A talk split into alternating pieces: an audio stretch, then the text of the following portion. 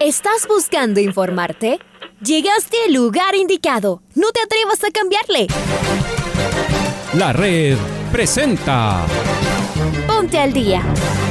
Información deportiva al instante sobre la actualidad de los equipos ecuatorianos muchos goles y el drama que tanto disfrutamos. Los albos se pusieron en ventaja con doblete de Adolfo Muñoz. La Libertadores Femenina cuenta con sus 16 equipos. Con la conducción de los periodistas de la red, Raúl el Profe Chávez y Andrés del Pichón Villamarín. Mucha información que Amigos, amigas, hola, hola, ¿qué tal? ¿Cómo les va? ¿Cómo están? Tengan ustedes muy, pero muy buenos días. El placer de poderlos saludar. Acá estamos en un inicio nuevo de semana a través de los 102.1 FM de la red, día lunes 27 de junio del año 2022.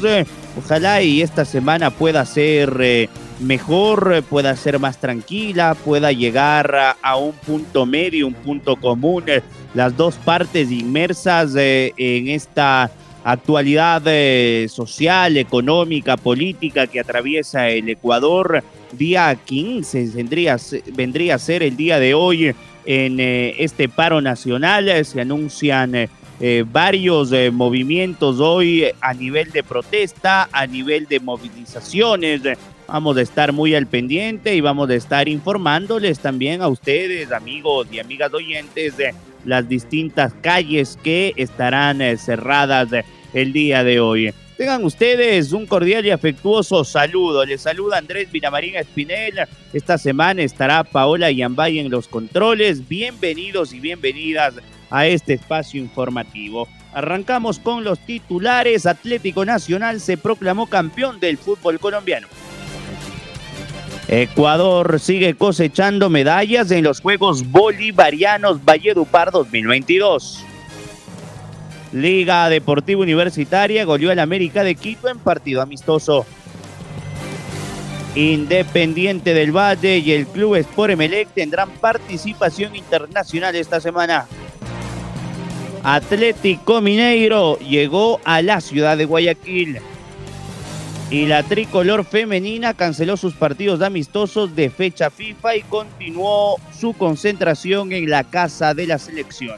Señoras y señores, en la red aparece Alfonso Lazo Ayala con el editorial del día. Hay un gran desasosiego en estas horas, incertidumbre, dolor, hastío, miedo. Venimos de una pandemia mortal y cuando la luz aparecía bien al final del túnel, hoy parece apagarse nuevamente. El deporte, la industria del fútbol en particular lo empiezan a sentir también. Independiente del Valle no sabe aún si va a poder jugar su partido de ida de la Copa Sudamericana este jueves en Chillo, Gijón. Sus rivales de Lanús de Argentina. Incluso ya ha mencionado la posibilidad de jugar su partido de local en el estadio Banco Pichincha de la ciudad de Guayaquil. Los del Valle vienen de clasificar a los octavos de final de la Copa Ecuador al vencer al Atlético San Borondón en el puerto principal. Vaya dilema. Y mencionamos al fútbol, pero podría ser cualquier otra industria en el país que genere recursos. Todos debemos volver a trabajar. ¿Quién paga todo esto que se ha perdido? Debe terminar el discurso de la intransigencia. Las buenas noticias llegan desde Valledupar, donde la delegación ecuatoriana va sumando medallas en los Juegos Bolivarianos. La más destacada del fin de semana resultó la ciclista Miriam Núñez, quien consiguió la medalla de oro en la contrarreloj y la de plata en la prueba de ruta. Miriam sufrió un gravísimo atropellamiento hace cuatro meses que le pudo costar la vida, o al menos quedar seriamente lesionada. Mas se repuso. Realizó toda su recuperación minuciosamente y con disciplina y talento volvió a las carreteras. Hoy se cuelga dos medallas para Ecuador y avisa que el ciclismo femenino ecuatoriano también sigue creciendo. La segunda medalla de oro llegó el domingo con el karate. El orense José Acevedo cantó el himno desde lo más alto del podio en Valle Dupar. A sus 21 años había conseguido la medalla de bronce panamericano por equipos del año pasado en Uruguay. Esta vez comienza con gran éxito su ciclo olímpico. Además del karate nos entregó otras dos medallas, una de plata de Iliana Miranda y una de bronce para Cristina Orbe. Los otros medallistas del fin de semana fueron, con medallas de plata Gabriela Vargas en patinaje de velocidad, Astrid Gavidia y Celinda Corozo en judo, y con medallas de bronce Jefferson Cepeda en ciclismo, Brian Garboa en judo, el equipo de gimnasia artística con César López, Israel Chiriboga, Joan Pilay, Johnny Valencia y Pablo Calvache. Hoy continúan los Juegos Bolivarianos de Valle Dupar. Síganos en los 102.1 de la red y en todos nuestros medios digitales con información inmediata de la participación de cada deportista tricolor.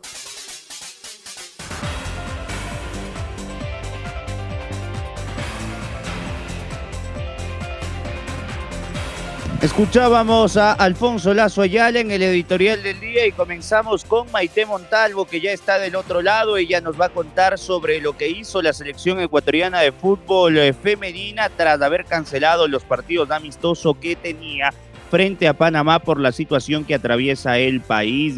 Se sigue preparando para la Copa América, la Tri, ¿no? Maite, ¿cómo te va? ¿Qué tal Andrés? Un fuerte abrazo para ti. Seguimos con más información deportiva. Este fin de semana la selección femenina de fútbol no pudo tener sus partidos amistosos por fecha FIFA frente a Panamá por la situación del país. La selección panameña que debía jugar y debía viajar el día jueves de la semana pasada no lo pudo hacer por el paro nacional y de esta manera seguimos viendo el efecto también en el deporte de que algunos eventos se han tenido que cancelar, otros han sido postergados. A pesar de aquello, en la fecha FIFA continúa a nivel internacional y aquí les voy a estar comentando cómo les fueron a los equipos que va a enfrentar justamente Ecuador en la Copa América que es el 8 de julio. Chile se enfrentó a Venezuela y perdió por la mínima diferencia en esta fecha FIFA, perdió 1 a 0 la selección chilena que es rival de la Copa América de nuestra selección ecuatoriana. Otro partido amistoso fue el de la selección de Colombia que visitó los Estados Unidos. Se enfrentaron en el Dick Sporting Woods Park en Colorado y déjenme contarles que este partido de fecha FIFA de fútbol femenino eh, tuvo aproximadamente a 17 mil espectadores, algo que llenó de mucha expectativa y la selección de Estados Unidos se llevó la victoria en este encuentro. El marcador fue de 3 a 0. Esto en cuanto a dos rivales que han tenido sus partidos, hablando de Colombia, antes que también les habíamos comentado cómo le fue a la selección de Chile y otro partido interesante fue el de Uruguay que ganó 5 a 0 a Bolivia en este cotejo que forma parte de una fecha de amistosos internacionales previo a lo que van a ser diferentes competencias interesantes en el fútbol femenino que va a dar, como le repetimos cada semana, eh, cupos para estar en el Mundial del 2023, del Mundial Femenino de Fútbol. Esas son las novedades compañeros, esta semana la tricolor sigue entrenando con normalidad, concentrada, haciendo algún tipo de partido amistoso que esperan poder programarlo y seguir con esta preparación que se viene, ¿no? El 8 de julio nuestra selección está en el grupo A y su primer partido va a ser ese día que les decimos frente a Bolivia. En el grupo se tendrá que enfrentar a Colombia, a Chile, a Paraguay. Esa es la información que les podemos compartir. Regreso con ustedes con mucho más. Muy bien, May, fuerte abrazo para ti. Eh, vamos a ir eh, ahora con la información eh, que se dio a conocer ayer a la noche en la ciudad de Guayaquil. Atlético Mineiro arribó al puerto principal luego de haber disputado su partido en el Brasil Grau con victoria el pasado día sábado. Esta semana habrá que recordar, ya lo decía Alfonso hace un instante, tendremos participación internacional. Mañana el Club Sport Emelec recibe al Atlético Mineiro en el Estadio Capuel a partir de las 17 horas con 15 minutos horario ecuatoriano. Aún no es oficial, pero los trascendidos indicarían que Joao Rojas finalmente abandonará la disciplina del elenco millonario para fichar por el Monterrey de México. Por su parte, el día jueves, aún con estadio a definir por la situación que atraviesa el Ecuador, se especula que sería finalmente el Estadio Olímpico Atahualpa, sin embargo habrá que esperar lo que acontezca esta semana o estos días para que Conmebol determine si se puede jugar o no en Quito. La otra opción, el plan B, es jugar en la ciudad de Guayaquil en el Estadio Banco Pichincha el próximo día jueves el Independiente Lanús de la Copa Sudamericana. Pero vamos con eh, el arribo del Atlético Mineiro. El Galo ya se encuentra en el puerto principal y la gran figura que tiene el equipo brasileño es de Nacho Fernández, que en su momento fue figura de River Plate de la Argentina y consiguió dos campeonatos de, la Copa Libertadores. Ahora sueña con el tercero, pero con la camiseta del equipo de Belo Horizonte. Acá las palabras de Ignacio Fernández. Lo escuchamos. sabemos que tiene buenos jugadores, pero bueno, nosotros tenemos que tratar de, de hacer lo nuestro una buena racha, así que va a ser un partido difícil de Copa Libertadores, como siempre sacar el jugador, así que hay que estar muy concentrado los 90 minutos. La carga de partidos, Nacho, ¿cómo la viene manejando? Bien, la verdad que son, son muchos partidos los que se juegan en Brasil. Y bueno, ahora tuvimos un, un partido el fin de semana que por suerte conseguimos un triunfo importante. Algunos jugadores no, no participaron, descansaron y bueno, ahora eh, vamos a ver qué, qué prepara. A sacar una buena ventaja. Vaya a jugar con una de sus principales figuras como es Joao Rojas. Pueden sacarle provecho a ustedes también. ¿Dónde está? Sí, sí, obviamente eh, que no estén eh, algunos jugadores importantes siempre, siempre es bueno, pero como dije anteriormente, nosotros tenemos que pensar en el, en- en el planteo que tenemos que hacer nosotros, tratar de contrarrestar lo que propone Meneg y hacer un buen, un buen partido. A sacar una buena ventaja de goles acá para rematar ahí en Mineragua. No, es difícil eh, sacar una, una ventaja cuando de visitante. Eh, los partidos de Copa Libertadores son muy duros, así que esperemos hacer un buen partido.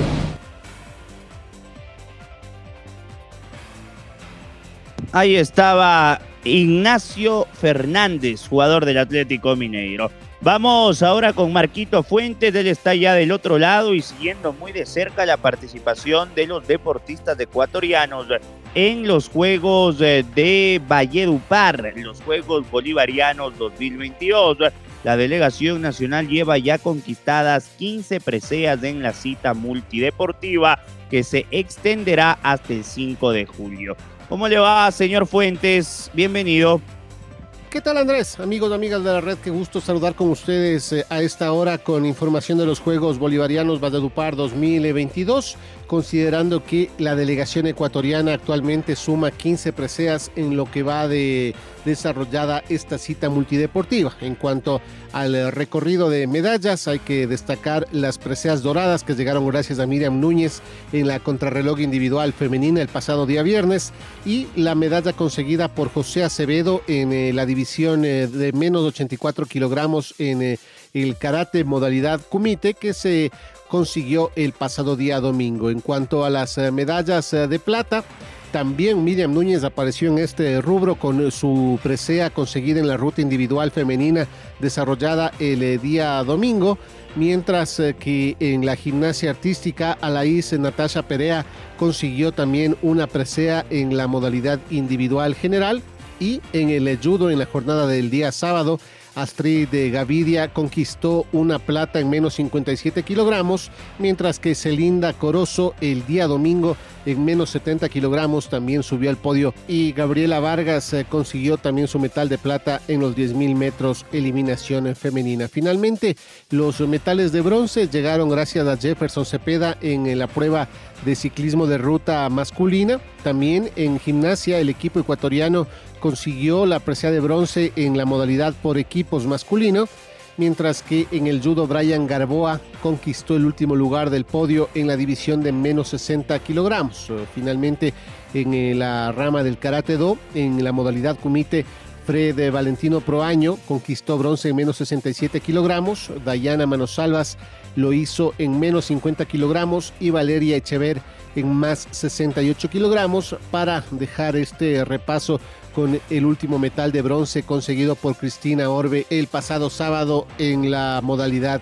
cata individual femenina. Esto es cuanto les podemos informar a esta hora, amigos amigas. eh, Siempre un gusto compartir junto ustedes. Les invitamos a que sigan en sintonía de la red. Nosotros seguimos expectantes con estos Juegos Bolivarianos Valledupar 2022. Un abrazo grande para todos. Que tengan una excelente jornada. Otro abrazo, Marquito. Y ahora vamos con el pato Javier Díaz, porque Liga tuvo participación amistosa este fin de semana frente al América de Quito en eh, su complejo de Pomaski. Pato, ¿cómo te va?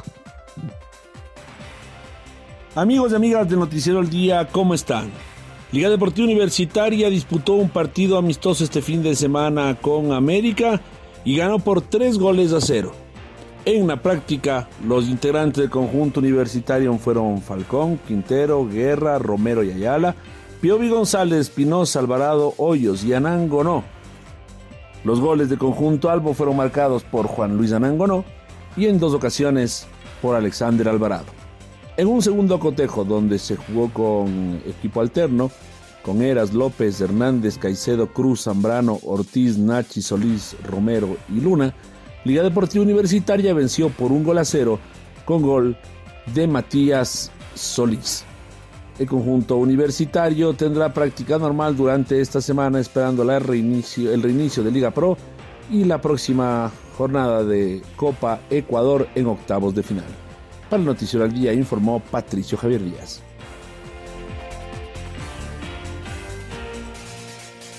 Y la noche de ayer se llevó a efecto la gran final del fútbol colombiano, donde el Atlético Nacional de Medellín se proclamó campeón del fútbol de aquel país. En la ida le había ganado tres goles por uno en el Atanasio Girardot de Medellín al elenco del Deportes Tolima. Ayer en Ibagué, Colombia, el Tolima ganaba hasta el minuto 90 2 a 0 y en eh, el primero de compensación de los cuatro que había dado el árbitro, apareció Barrera de cabeza para darle el título de campeón al Verdolaga. Este partido no fue considerado Alexander Domínguez, arquero del Tolima, quien no tuvo una buena actuación en la final de ida y vio el compromiso en el banco de suplentes. De, esta manera, el Deportes Tolima se quedó con las manos vacías el equipo de nuestro compatriota.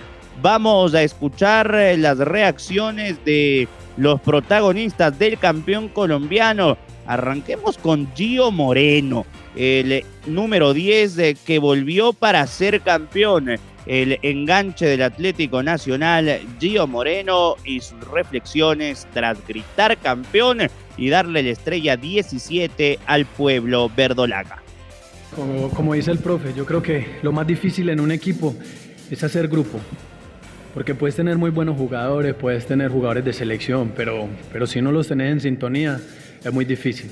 Y eso fue lo que hizo Hernán cuando llegó acá, porque no nos iba a enseñar a jugar fútbol a nosotros. Todos los que están en Nacional, si están en Nacional es por algo, por sus condiciones, en sus equipos donde estuvieron, por lo que han hecho en su carrera.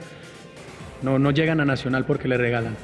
Y lo difícil era hacer eso, que esos jugadores jugaran, que esos jugadores creyeran y como dice él, eh, es verdad, tuvimos partidos feos, tuvimos partidos horribles, hoy Tolima nos dominó el primer tiempo, jugaron bien con la gente y todo, pero esa clase de partidos son así, hay que estar concentrado hasta los 90 minutos, no bajar los brazos. Era muy fácil entregarnos nosotros por la presión que tenían, pero este equipo siguió compitiendo, lo, lo de Kevin atajar ese penal para decirnos como esto no ha terminado, despierten pues, y, así lo vimos todos, se lo decía yo a Hernán cuando iba a entrar y yo, lo ganamos, lo ganamos, quédate tranquilo que lo ganamos.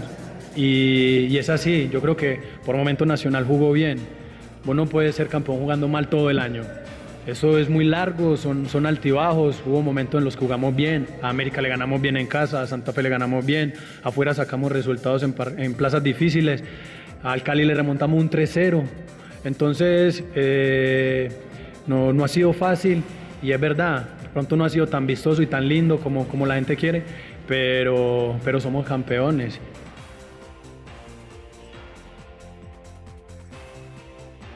Y el técnico Herrera, ¿qué es lo que dijo el técnico campeón en Colombia? Bueno, eh, muy buena noche a todos y eh, lo de hoy fue un partido muy difícil, muy complicado, ante un rival que nos sometió en el primer tiempo eh, con su hinchada. Nosotros aguantamos, pero fue difícil, complicado.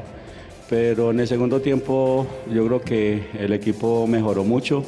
Con la expulsión de ellos, eh, Nacional cogió el manejo del partido y, gracias a Dios conseguimos ese gol eh, de Harlan, eh, una, pelota de acción a balón parado trabajada en semana y se hace ese, ese, ese gol que nos da el título. acá hay que darle mucho mérito a la hinchada nacional, a los directivos y sobre todo a los jugadores. Yo creo que los jugadores hoy y todo este torneo, toda esta copa se la merecen ellos por todo lo que hicieron. Para mí ha sido muy duro, ¿no? Ha sido muy duro eh, eh, eh, lo que ha pasado en Nacional conmigo. He tenido, no, no, no, no, o sea, he tenido muchas tristezas, ¿cierto? Por lo que Eh, me tocó pasar en, en- las menores, ¿cierto? Eh, me tocó pasar muchas cosas en el último año muy duras para mí. Eh, estoy dirigiendo, como dicen los países de arepa, de arepa porque yo no tenía equipo, en las menores no tenía equipo. Eh, me habían retirado, no sé quién me quiso retirar de las menores, pero fue una cosa difícil para mí. De un momento a otro me llaman a mí a agarrar la profesional y yo creo que fue una sorpresa muy grande, muy grande para mí, pero fue un reto, un reto bueno, un reto bueno que me gusta y sobre todo haber estado con estos jugadores eh, que me dieron la mano, porque es que ellos me dieron la mano, ellos me dieron, eh, vámonos por este camino. Eh, hicimos un grupo no tanto de, de metodología, no tanto de trabajo, sino más de, de amistades, de, estar en grupo, de, estar unidos. Entonces, de abrazar a Gio, de darle un besito a Gio, eh, entonces a Dorlan, a todos, a todos. Entonces, yo creo que por eso se hizo este equipo, que hoy queda campeón.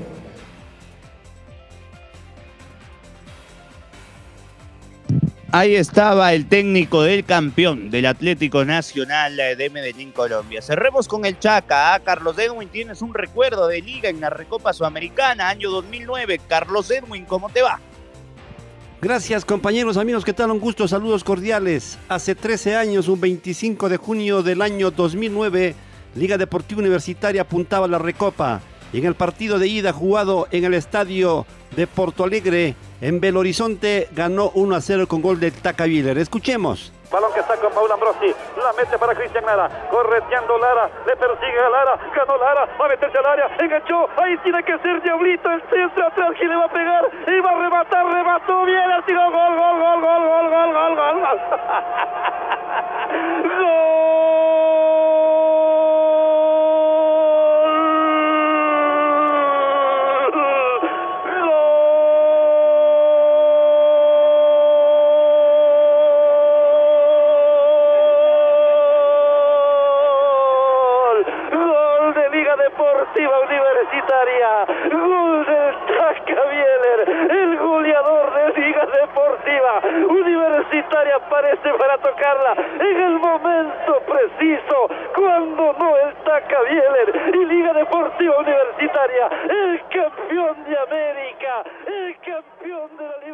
Esa forma, Liga Deportiva Universitaria se aprestaba a afrontar el último partido de la Recopa Sudamericana. Continuamos, compañeros, con más en el Noticiero al Día.